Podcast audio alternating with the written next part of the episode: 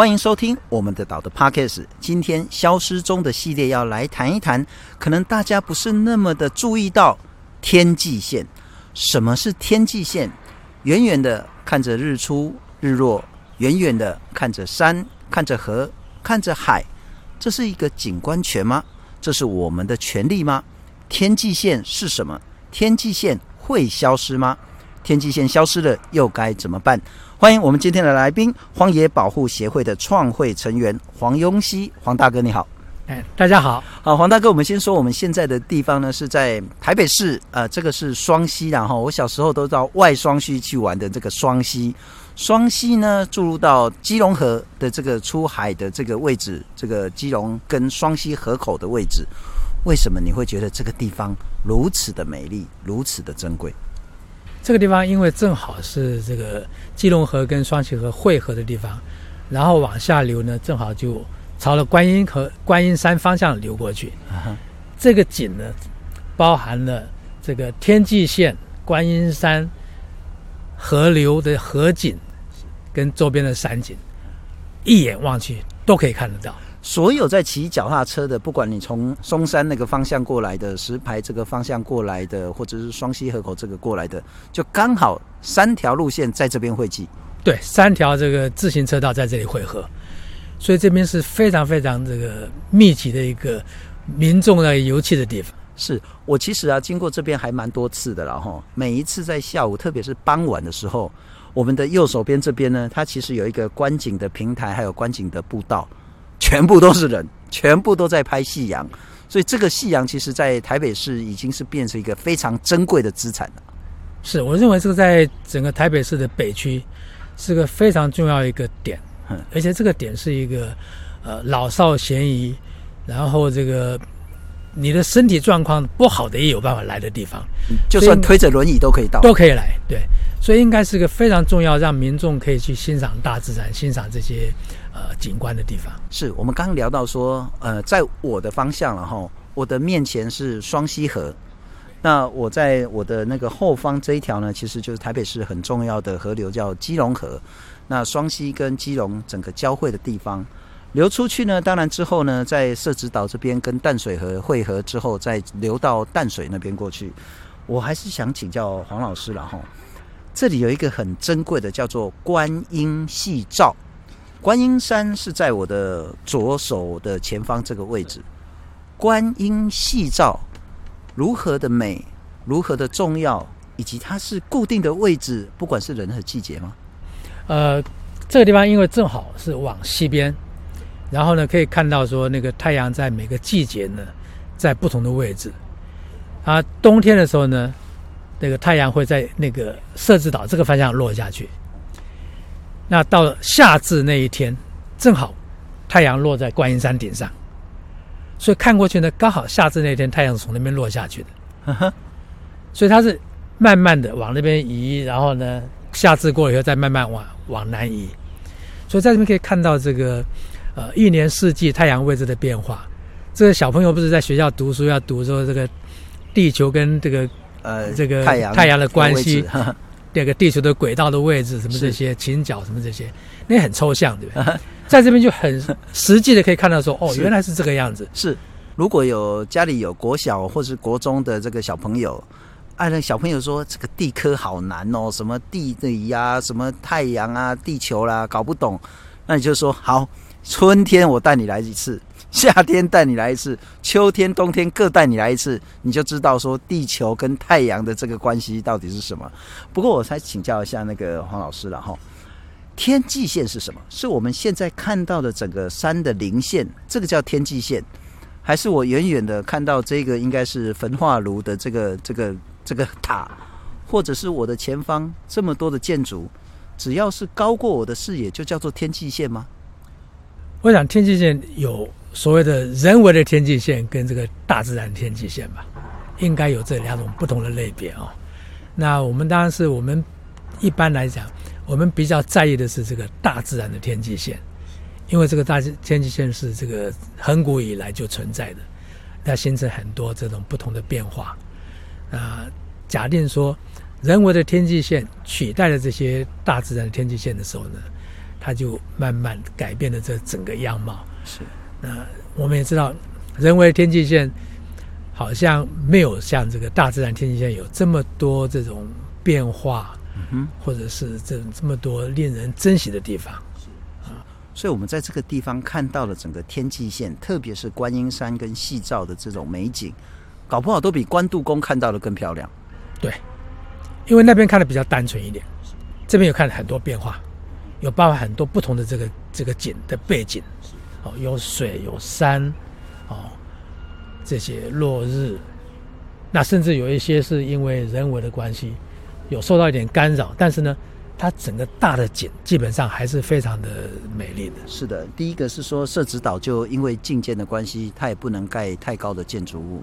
第二个，我们这边看过去，虽然呢是隔着基隆河，但是我们可以看到远远的观音山。可是我们今天之所以要来讨论是这样子的一个美景，很可能几年之后就再也看不到了嘛？很有可能。为什么？因为现在。北边这个河岸，沿着河岸这一排呢，就是北四科的园区。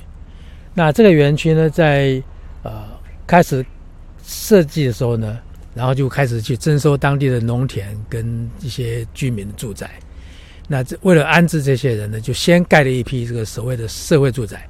我们现在看到这一排就是社会住宅。这排住宅呢，大概平均大概都是十二层到十四层这么高。那我们可以看到，这个高度呢，从这样视线看过去呢，它已经可以遮住观音观音山了。是。那然后沿着河边这一排呢，以后会主要都是一些商业住宅。那我们可以知道说，商业住宅这个名词就知道说，这种高度绝对不会是这么十一二层。什么叫做商业住宅？又可以盖百货公司，又可以住家，它也可以商住两用。那它肯定超过十几层楼的，绝对的。那等于说，假设了哈，我们现在哦，我再稍微描述一下，我们现在在双溪河口的位置，沿着观音山这方向看过去呢，至少有一半的景呢是被社会住宅所挡住了。再过两三年之后，北市科台北市林科学园区正式兴建、正式盖了之后呢，它可能至少三分之二的景全部都挡掉了。对，基本上观音山高起来的部分，通通被遮被遮掉了，完全看不到了。那这对很多人来讲，也许真的是一个非常可惜的事情。之前呢，台北市林科学教育馆就是我们的那个科教馆，它其实在科教馆上面呢，弄了一个叫做城市之环。那这个城市之环呢，它其实就是一个很重要的是在可以从阳明山系、基隆河，甚至应该搞不好可以看到淡水河，然后看到双溪，看到观音山，看到整个双北地区很漂亮。虽然它也是一栋很高的建筑物，但毕竟它是一个公共的建筑。任何人，你只要想看，在它开放的时间，你都可以看到这样子的美景。把它设置一个城市之环的话，有蛮蛮多的好处。第一个就是说，我们附近的景观，比如说阳明山的大屯山系，还有我们这边基隆河、淡水河、外双溪这些的河流系河域的话，我们在这个点的话。我们都可以很清楚的可以看得到，那很多的这个教育活动或者是科学活动的话，我们都可以利用这个环境来看。会不会这只是少数比较浪漫人的伤感的一些情绪？就是永远会有河景第一排。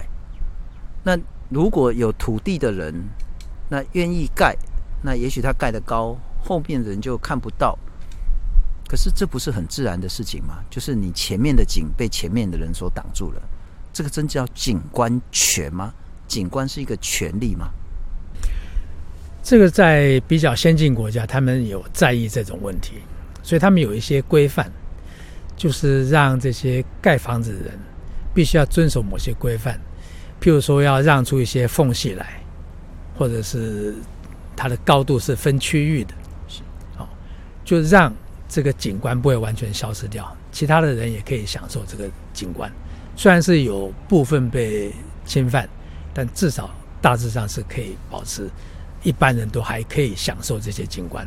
回到北市科，所以北市科在呃新建规划的时候，他有考虑到景观权这件事吗？他有考虑到说骑脚踏车的人，或者是这边的一些居民，或者是喜欢来这边游憩的人，他想要看到观音夕照。这个景观权，而因此去加入他的规划吗？当时在规划的时候，有那个在都审会里面呢，有很多学者就提出这个问题来说，在这个沿河岸这些范围之内，这些建筑物的设计是不是要有些规范啊？在这个景观上面要有些顾虑。可最后呢，都发局的结论是说，假如照这样讲的话，我们什么时候不要做了，都做不了了，所以就放弃了这一条，所以就完全没有管制，就只能让他们照原来的规划去做。那这个规划看起来是一个非常的密集的一个沿河的一一排这些建筑，是。所以我可以想象，几年之后，在我面前沿着那一条应该是中美快速道路，呃，在右手边几乎就会是密密麻麻、高耸露天的建筑物了。对，那你恐怕再也看不到说比较完整的观音山的夕照，没有观音山夕照了，已经没有，因为那个落是落在那个建筑物的背后了。你看到的是建筑物的这个细照。不过，我们来听听，包括景观学会名誉理事长刘伯宏刘老师，他也谈到说，这除了是景观权之外，它其实还牵涉到一个很复杂的科学的问题，叫做微气候。我们现在感受到很自然、很舒服的风，那这一股风呢，如果在河景第一排有高耸露天的建筑挡住之后，那个微气候会被完全的改变。假如我们那个房子都盖在河岸的第一排，其实那个为气候让风吹到都市的这些风廊的那种温度就会被挡住了，它就吹不进去我们城市里面，城市的温度就很高。有这种风流的地方，我们就建议或是呃规范房子不应该整排的，应该它即便要盖也要有风廊，让这些风流可以透过这些房子的缝隙可以进到都市。那从景观的角度，我们希望可以共享，所以河岸第一排应该是什么？也许渐次的，渐次就会每一排都可以看到，而不是第一排才看得到。不过这样的观念在台湾几乎没有发生过。呃，基本上所有这些决策的成成绩都是在呃经济的考量做决定的，很少考虑到这个景观，非常少数。我们在谈的可能是对许多台湾的民众。或者是政治人物来讲是一个新的概念，可事实上这个在国外应该行之有年。就是如果你是重要的天际线的第一排，你就不能盖多高。那也许你第一排可以盖低一点，第二排就稍微高一点，就是有那种节次邻比的这个概念。譬如说在京都，好像京都他就说，在京都市区里面，你的建筑就不能高过几层楼。如果你是商用的，你可以稍微再高一点点。但是它目的就是要保存住京都整个完整的天际线。为什么其他的国家可以做？我想这个跟这个政府的这个观念很有关系吧。假定政府有顾虑到这种，我们人的生活里面不会纯粹只有经济这一件事情而已，是应该还有一些生活的品质、美学的需求。所以他们这些先进的这种观念的话，就会顾虑到这个，会去限制一些。呃，所谓的这种呃侵犯了这个景观权，或者侵犯这种美学的这种是政策，很有趣的一件事情，我可以给提供一个参考。中国大陆在四十几年前，他们在很还生活很贫穷的时候，就居然已经有这个观念了。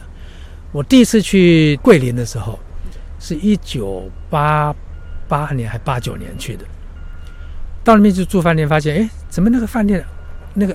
建筑很非常矮，后来我们继续问人家，哦，才知道说原来那个桂林在四十几年前，他们就已经有这个建筑法规在规范，沿着这个漓江的这个沿岸呢，这个建筑物有限制高度，因为漓江的这个山水的风景是全世界有名的，他们就把漓江沿岸建筑物呢全部有限高，避避免去侵犯到这些景观。所以他们在这么贫穷的时代就愿意这样做，这非常难得，让我很惊讶。我们台湾是这么富裕的，我们完全没有顾虑到这一点。所以我常常看到这个部分的时候，我就觉得好像说，在从这个角度去看台湾的时候，觉得台湾好像还是一个非常饥饿的社社会，只有考虑到经济，没有考虑到景观、美学、生活品质这个部分，让让让我觉得很惊讶。不过其实我刚刚讲说，很多人说这是新的观念，这其实也不对。像是在高雄莲池潭，大家觉得说不行啊，你如果弄下是那个龙虎塔就被你遮住啦。所以原本高雄市政府要在那边盖，应该是那个所谓的旅馆啊，或者是一些休闲的一些大楼。那后来因为居民的反弹，所以市政府说不盖了。那包括您自己之前也亲自参与的，就是在芝山岩一个台湾非常重要的文化跟历史的资产，这个地方也要盖大楼。那您也起来说不应该，应该要保存住整个芝山岩的天际线。可是后来某种程度失败了，为什么？那一段历史可以跟我们谈一谈吗？在芝山岩这个例子也是显示出，台湾并不是没有这个观念，而是没有办法执行。台湾在这个呃，现在算起来大概有三十年以上的时间，那个芝山岩就有很多学者去关注这个问题，认为说芝山岩周边的这个建筑物应该要控制高度。不要去影响到这个自然景观，这个是重要的这个文化史迹的园区，是跟这个特别的地形。那当时就有一个类似像行政命令这种规范，就是周边的建筑物最高只盖到七层。那所以这个一直维持了几十年，一直到前几年有一个这个华威的建案在里面出现，然后呢，都审会的时候居然让他通过了。很奇怪一件事情，他起先他们还想从别的地方引进这个所谓的这个容积转移，从十四层的设计呢加到二十一层，所以这个在这个都审会的时候呢，这些学者们说不可以这样盖，所以就把它否决掉了，他就回到原来的可以盖十四层，可是十四层还是超过原来的规范，后来我们就当地的居民全部联合起来去抗议。说这个以前有限制是七层的，怎么现在变十四层？那后来在开会当中呢，都发局里面的人自己讲出来，他说这个规范不晓得为什么被取消了，所以就没有这条规范可以规范他们，所以他们就盖了十四层。所以当地居民呢去跟市政府打官司，什么弄了很多年，最后老百姓还是失败了，所以这个这个建筑物还是盖起来。不过后来因为你们这样子一个抗争的一段经验。促成了台北市政府再去定一个类似景观条例，或者是说整个限高的这个规定，是不是？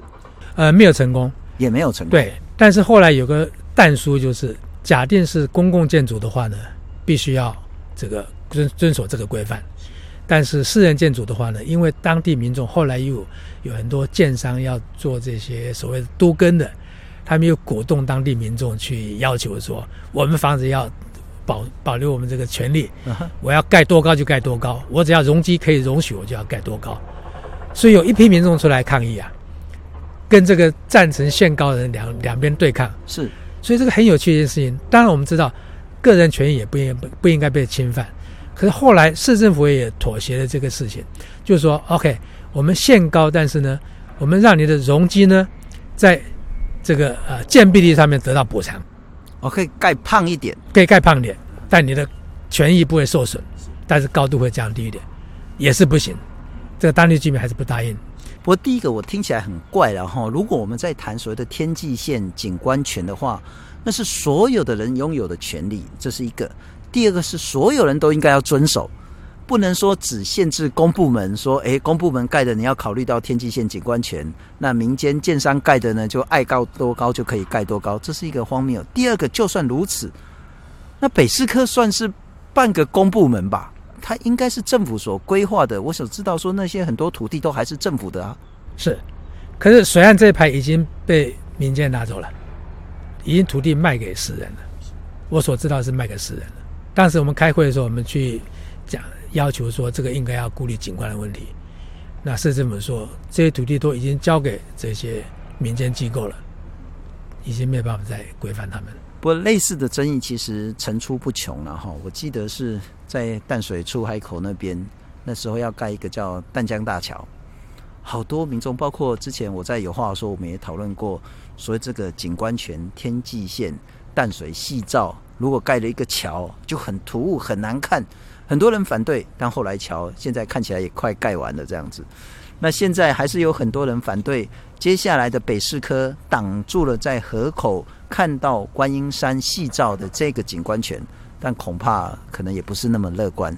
还有一个争议，也是在台北市，龙山寺也要盖一个三十一层楼高的建筑物。阿公，阿，我上管的教立供的龙山西嘛，就你要尊重当地的文化，尊重传统的信仰。啊，观音佛祖在那边，结果你后面好像一把刀插在这个龙山寺的头上，大家觉得这个很不尊敬。可是地方的地主说不对啊，我这边都是四五十年的老房子，都是危楼了啊，我要改建，我为了所谓的那个住宅安全的问题。你要让我改，你不可以去为了所谓的龙山寺的天际线的问题来反对我都跟。我们来看看一再发生所谓的经济开发跟景观权的冲突的问题。我们来听一下，是都市设计协会的理事长梁玉章跟龙山寺的董事长黄书伟他们谈到天际线。现在我手指的这个方向，那现在正在规划一个三十一层楼的住宅大楼。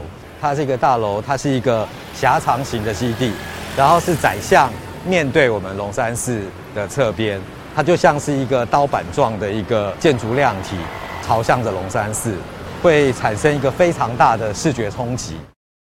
建商他们所绘出来这个这个图案哈，像是一把剃刀放在。这个龙山寺的旁边嘛，我想这个也不是一个好的现象了。不过这是一个龙山寺讨论的情形了哈，就是我总觉得公部门不应该放任人民跟人民之间的冲突，你应该有一个制度性的东西出来，到底能不能盖？什么叫做景观权？什么叫天际线？什么叫做围绕都跟合理的这个容积率？什么叫做整个都市开发应有的规划？目前为止，我们根本没有制度可言。据我所知，目前并没有因为景观的景观权的这个因素，有一些呃正式的这些规范来规范这些建筑物，所以这个可能还需要政府在这方面加油，就是必须要有一些合理的规范，让一些比较重要的景观可以得到某种程度的保护，就算有一些妥协。至少不能完全放弃。其他国家有类似的规范，对不对？建筑的规范或条例。是的。不过我们来听一下了哈。另外一个案子，刚刚我们一开始也有谈到高雄市的莲池潭，那很多人在那边玩，特别喜欢看那个龙虎塔，然后熊帝宫啊，玄天上帝，因为旁边那个刚好山是一个乌龟啊，一只蛇这样子。那先前这里也要盖一个很高的建筑物。可是很多文史团体、很多地方民众说不对啊！啊，这熊管的是熊帝工作啊！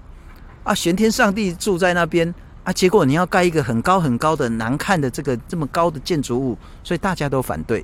可是全台湾没有一个政府有一个规范在，但后来高雄市政府呢想一想，觉得不妥，所以这个开发案呢就终止了。可是那是地方政府的一念之间。我们真的可以靠一念之间来去维系我们的景观权吗？我们来听一下，这个是森林城市协会理事长，他谈到莲池潭会被遮蔽，还有高雄市民谈说，景观就是全民的景观，要来共享才对。随着都市开发，莲池潭周边近年逐渐盖起了高楼，影响从莲池潭看向半屏山的视野。我们最好的风景，一个是看半屏山，屏山塔影。这是最最经典的景观。那第二个就是看龟山蛇山。那我们的旧左营国中如果盖起高楼，刚好就把龟山蛇山的蛇山呢，呃，这个柴山整个就挡住了。景观是全高雄市人民的，对啊。然后你变成是一个单独某些人可以享受的，我觉得这样子，对啊，太浪费这个好的环境了。不过黄大哥就是说，从台北刚谈到芝山岩的例子，然后谈到正在进行的龙山寺的例子，再谈到高雄的例子，似乎就是地方首长的一念之间，想盖不盖，通通一念之间可以改变，根本没有什么制度可言。我们接下来如果真的要倡议所谓的景观权，真的要维系住，不只是这里的观音夕照，还有许许多多的这些景观天际线的话。制度上我们可以怎么做？这当然是需要立法才有可能管制嘛，要不然就没有一个原则可以遵循。可是，在这方面呢，我是蛮悲观的。我们的普遍的民意代表这些民意机构都是啊非常的利益倾向，他们很少会为了这个一个很重要的理念去坚持，牺牲一些经济利益，所以是非常困难的事情。因为我们这些法规要通过的话，要这些人投票，这些人他们不会想到是要去做这件事情，这个对他们的选票也很有影响。因为普遍民众还是希望个人利益要得到最大的保障，所以在这方面我是不见得这么乐观。就除非有更多更多的民众觉醒，捍卫自己的景观权。譬如说，我如果带着小朋友，其实我常常经过这边了哈，这真的是一个非常漂亮的地方。各位听众朋友或观众朋友呢，你如果是双北地区的民众，也许休息的时候。租个 U bike，骑着自己的脚踏车，不管从哪一个方向，都很容易来到这里。是双溪跟基隆河交汇的这个河口的位置。在傍晚的时候呢，你就可以看到非常非常漂亮的观音山，后面呢就是一个落日的这个美景。那这个美景呢，应该是所有人都应该可以看得到。就算你生病坐着轮椅，你都可以很容易到这个位置。可是之后呢，就只有所谓的有钱人。而且还要蛮有钱的那种人，才可以住到河景第一排。那以后只有他看得到，所有人都别想看了。可这很不公平啊，这没道理啊。对，这个也是牵涉一个社会公益这个这个事情。就昨天前天我看了一个报纸报道，就是这个北市科金人堡要盖一栋五十五层的大楼，这个。建人宝委托这个建造那个营造商的这个董事长接受采访，就讲说，他们估计呢，他们用最快速度去赶这个建筑，四年之内把它完成。好，我们想象，当这个工程完成的时候呢，我跟着这个建人宝董事长，我们两个细手上这个呃阳台去看这个这个观音细照，这个四周的这些美景是的愉悦的这个心情。我看到这句话就觉得说，哇，这个是你一个人独享这些景观，然后你牺牲其他人所有的这个公民的这些景观权，这个台湾到处都是这个样子。然后你讲的这么理所当然，是，这是非常非常的一一些难以难以想象。不过黄大哥，你知道我当记者当很久很久，我就想到一个画面。每次重要场合，不就是会有好多好多电子媒体啊、平面杂志的这些摄影啊，全部大家都要先瞧。诶，你站后面一点，你站前面一点，左边一点，你右边一点，每一个人都可以拍到。譬如说小英要出来讲话啦，裴洛西要出来讲话啦，大家都可以拍得到。偏偏就有一个死白目的，他在人家开始的时候呢，就闯进来，站到最前面去，挡住所有人的视线。大家就气疯了，气炸了，某种程度跟现在一样。现在所有不是只有台北市了哈，任何一个人，甚至小狗、小猫在这边，他就会看到很漂亮的这个观音夕照。可是莫名其妙来一个白目的，盖了好多高的建筑物，从此以后只有他看得到，别人都听不到、看不到。可是我还是想问，真的没有办法吗？也许我们有一个倡议的制度。也许有一个像是你所发起的联署的一个行为，有没有办法？我们再把这个希望再往前进一点点。要是公民意识要强到某个程度，有大量的这个民众很在意这个事情的话，我相信这些政府单位或是这些政治人物，他们会必须要重视这个问题，他不能忽略。那现在目前这个情况是，几乎是完全放任这些私人在，呃，夺取这个一般民众的这个景观权，像这个也是会是一样的结果。嗯哼，之后你就会看到那个广告台词，就是说观音戏照第一排，享受无敌美景、无敌山景、无敌河景、无敌海景。那是谁看不到？是所有人都看不到，一般民众都看不到。联署的情形跟联署这件事，可不可以再跟我们谈一谈呢？当时我们发起这个联署活动的时候呢，两天之内就有一千五百人联署。我们隔一天，我们就拿这个联署单到这个市政府去开开会。市政府说：“我也知道你们在联署了，哦，可是这个案子已经定案了，不可能再更改了。”是，这就是结论。同样的，北市科也定案了，也不可能再更改了。对，土地都交给私人了。这些私人机构。但如果私人有心一点点，他可以怎么做？把自己的建筑量体稍微降低一点点。我们也呈现他了这个，我们都非常希望这些呃这些大公司这些这个所谓的 CEO 或是这些主主导人员，他们要是有这个概念，他们要是愿意牺牲这个的话，我相信他得到他这种心安的这种。这种感觉，或者说他对这个社会有某种程度的这种奉献的时候，会比他从那边得到那些房地产利益高很多吧？但台湾人讲有量才有福了，他如果可以稍微体谅一下被他挡到后面那么多许许多多的台北市民、新北市民的话，他把自己也许盖二十层楼，也许三十层楼，降低一点点，至少让我们看得到太阳。那大家说，诶，这个不错。但现在看不到有这种商人这样，我希望会有一一两天，以后会有人出现这个。好，不过最后再请教一下黄大哥了哈，这一定是台湾慢慢要进步。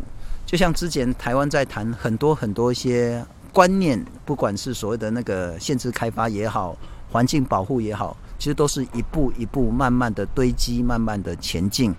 一样的景观权，我们在谈天际线也好，它是需要我们更努力。一步一步让台湾前进，接下来这一步的下一步，我们可以做什么？